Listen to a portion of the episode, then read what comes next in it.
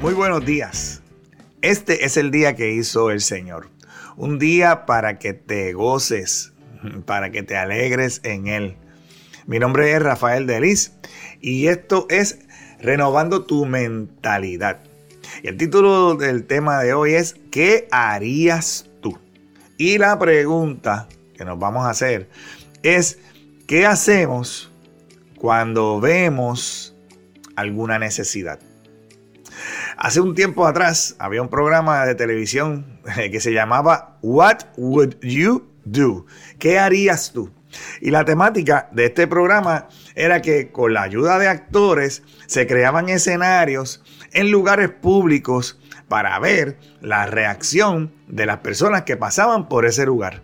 El programa demostraba cómo las personas a menudo pueden pasar por alto la responsabilidad de ayudar a los demás cuando asumen o entienden que alguien más se encargará de ese asunto.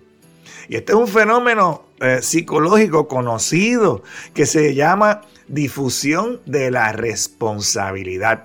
También se le llama el efecto del espectador.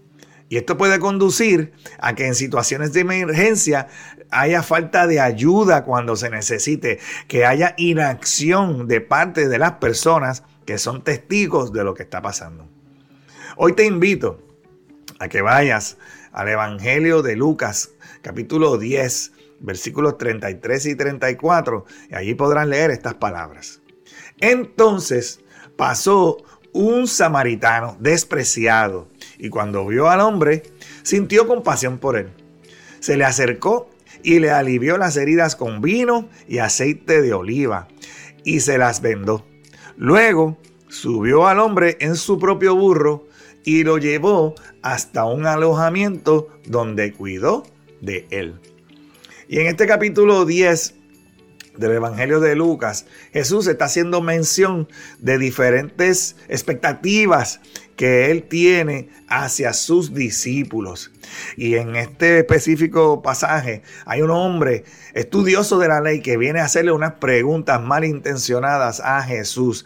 Y esta es la parábola que Jesús utiliza para demostrar o para enseñar cuál es su expectativa en términos de la acción de nosotros como hermano, como ciudadano, como persona, hijo de Dios, que está en un lugar donde hay una necesidad. Y esta parábola, tú la has leído y si no, pues te invito a que la vayas y la leas. Habla de un hombre que fue atacado en el camino entre Jerusalén y Jericó. Y esto no debió haber sido algo extraño porque es que ese camino entre Jerusalén y Jericó era famoso por el crimen, por el robo que sucedía en ese camino. Era un camino peligroso. Así que no era sorprendente oír este ejemplo en que Jesús establece esta historia eh, en particular. Y este hombre de la historia, este hombre que es atacado, obviamente eh, es un personaje o es una persona imprudente, es una persona medio irresponsable, porque rara vez la gente intentaba pasar por este camino solo llevando mercancías u objetos de valor. Ellos buscaban la seguridad en grupos, en caravanas, y este hombre parecía no tener a nadie más que a él mismo, ¿verdad? Eh, a quien culpar por la situación difícil en la que se encontraba. Aquí la parábola también menciona a diferentes personas que pasaron por el lugar e ignoraron al hombre en la necesidad que tenía. Y pudiéramos pensar en todas las excusas que estas personas tenían para no ayudar a ese hombre. Quizás pudo haber pensado, ay, es que este camino es demasiado peligroso para que yo me detenga y ayude a ese hombre.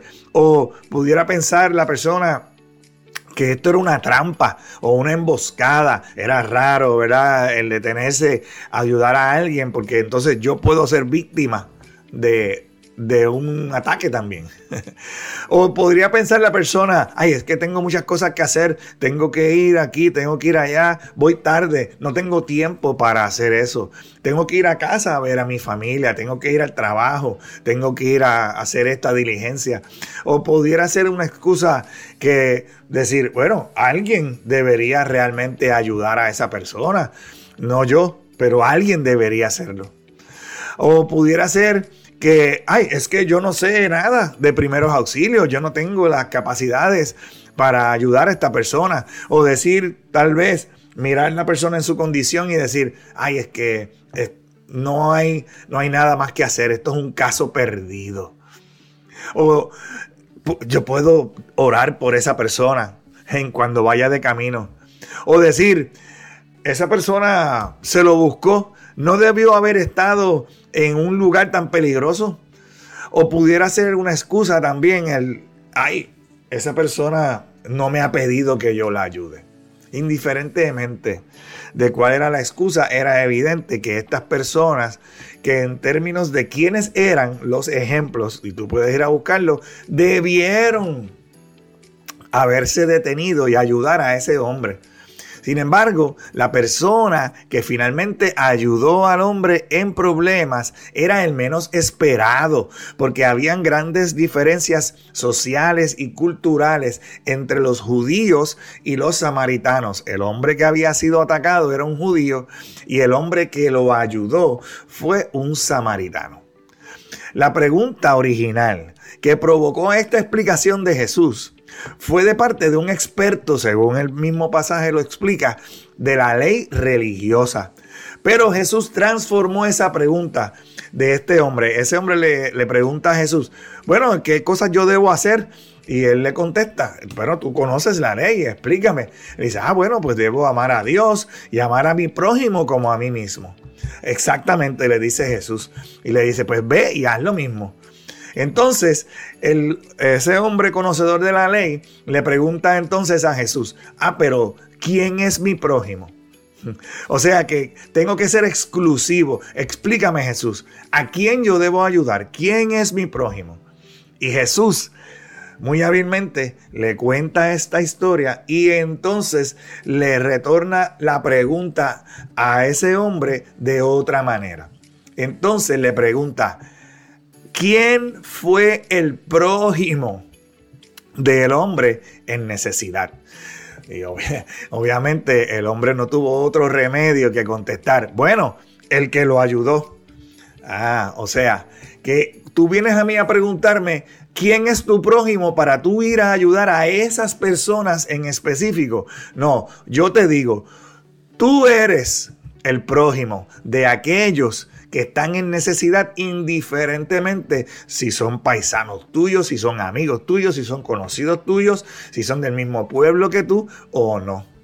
Y es que muchas veces nosotros estamos buscando, a mí me pasa también y a ti también, estamos buscando condiciones específicas en las cuales nosotros, como hijos de Dios, debemos actuar. Pero la realidad es que como hijos de Dios, tú y yo estamos llamados a amar y a ayudar y nosotros ser el prójimo de esas personas que están en necesidad.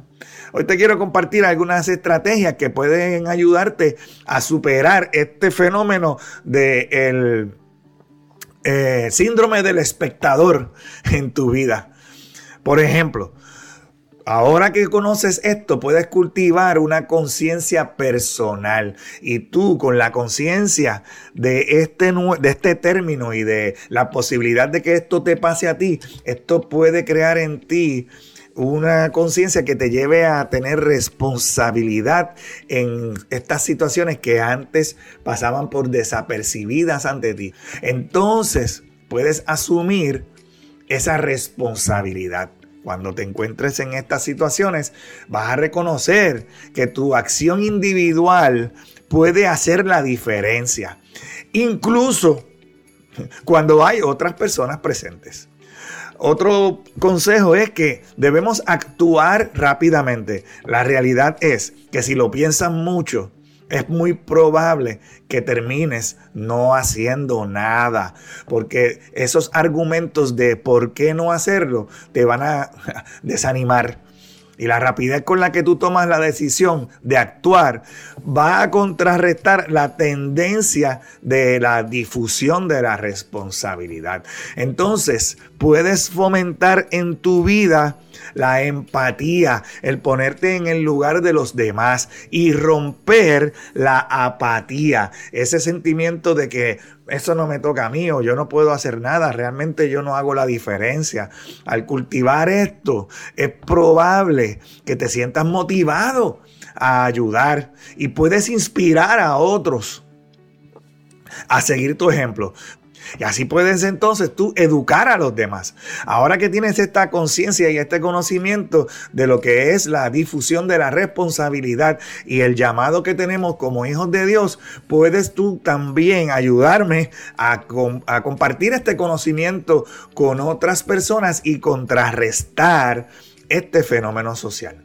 Ahora, esto no implica que vas ahora a salir corriendo ante todas las necesidades que se te presenten. Eso el Espíritu Santo te va a mostrar en dónde debes actuar y dónde no. Pero sí, debes, esto significa, esto sí significa que debes tener una preocupación para los que están alrededor tuyo, tanto en las necesidades sociales, como las necesidades espirituales. Hoy es el día de ser diferente. Hoy es el día de hacer la diferencia. Un acto diferente, un acto de responsabilidad en el día de hoy te puede abrir una cadena de eventos en tu vida y marcar la diferencia no tan solo en tu vida, sino en la vida de alguien.